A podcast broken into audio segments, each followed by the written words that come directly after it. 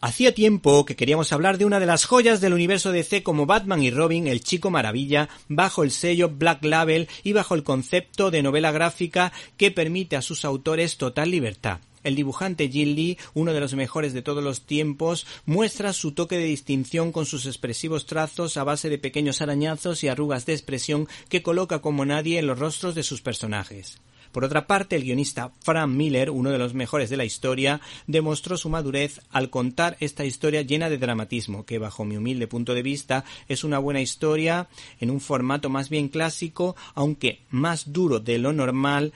por las escenas de acción bastante violentas. Esta historia, All Star Batman y Robin, editado por ECC,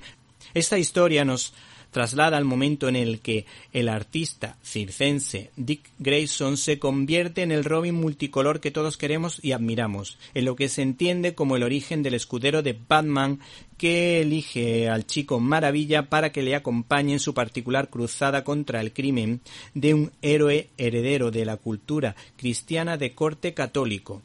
una obra en la que el Caballero Oscuro muestra sus dudas en haber acogido a un chaval con el que empatiza por la trágica muerte de sus padres,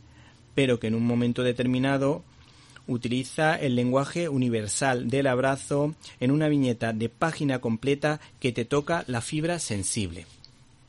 Lo que contrasta con un héroe que utiliza una potente puesta en escena para atemorizar a los delincuentes y que no vuelvan a las andadas en su defensa de los más débiles ante la inoperancia policial. Cambiando de tema, en este ejemplar se hace un recorrido por el modo en el que muchos personajes del universo DC, como por ejemplo Linterna Verde.